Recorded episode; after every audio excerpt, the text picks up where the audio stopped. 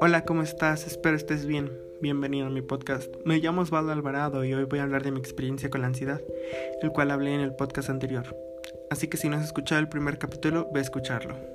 Bueno, pues empecemos con que yo tuve ansiedad desde muy chico.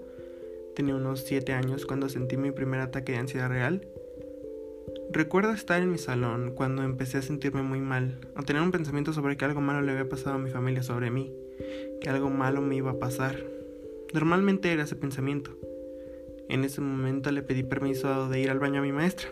Fui y recuerdo verme al espejo y echarme un poco de agua en la cara.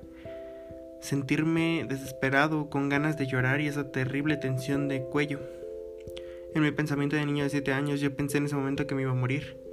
Quería gritar, quería correr, pero no podía. Estaba en la escuela. Da la casualidad que en ese momento llega mi hermana al baño y me pregunta qué, tenía. Yo le dije que me dolía la panza, porque yo sabía que si inventaba algo como eso le hablaban mis papás para ir por mí. De ahí fue que como me hacían bullying mis compañeros, más me daba ansiedad.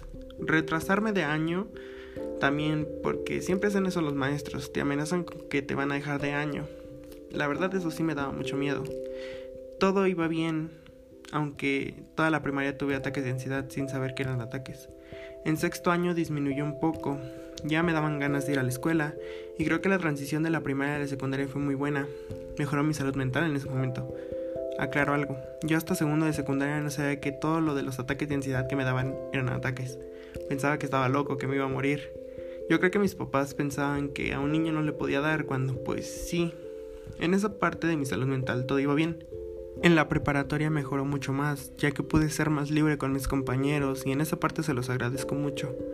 Mi escapada de la realidad era la preparatoria, ya que podías ser tú, y si te juzgaban, pues le decías a tu tutor y hasta lo podían expulsar. Es algo bueno de la preparatoria en la que entré.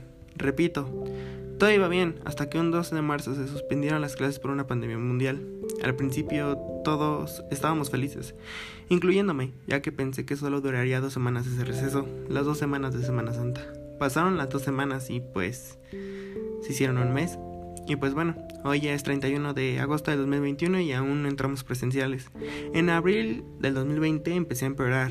Primero eran cosas soportables, como el sobrepensar y el insomnio. Aunque debo agradecerle un poco al insomnio, ya que en muchas de esas noches hice varias de mis mejores fotos que ahora tengo en Instagram. En mayo empeoré. No pasó ni un mes cuando me daba miedo todo. Quería llorar, no podía, quería gritar, quería correr, pero pues no, no podía salir. Mi mamá me ayudó a llorar, porque todos sabemos que cuando ya estás con el nudo de la garganta y tu mamá te dice, ¿qué tienes? Todos empezamos a llorar. Cada caso es diferente, pero a mí normalmente los ataques de ansiedad me daban en la noche, de una a dos de la mañana.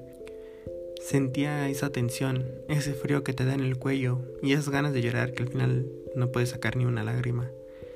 Me pasaba casi a diario durante tres meses.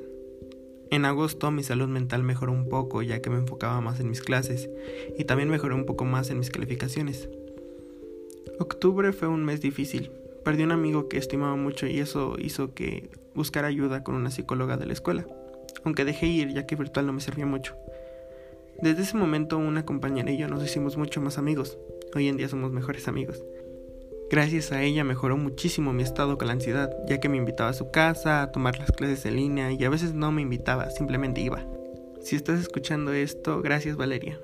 Ahí empecé a salir un poco más, a que me diera el aire y a mi mamá. Íbamos juntos al centro, salíamos a todos los lugares. No hagan eso, seguimos en pandemia. Luego ella se fue a Estados Unidos y pues ahora estoy bien.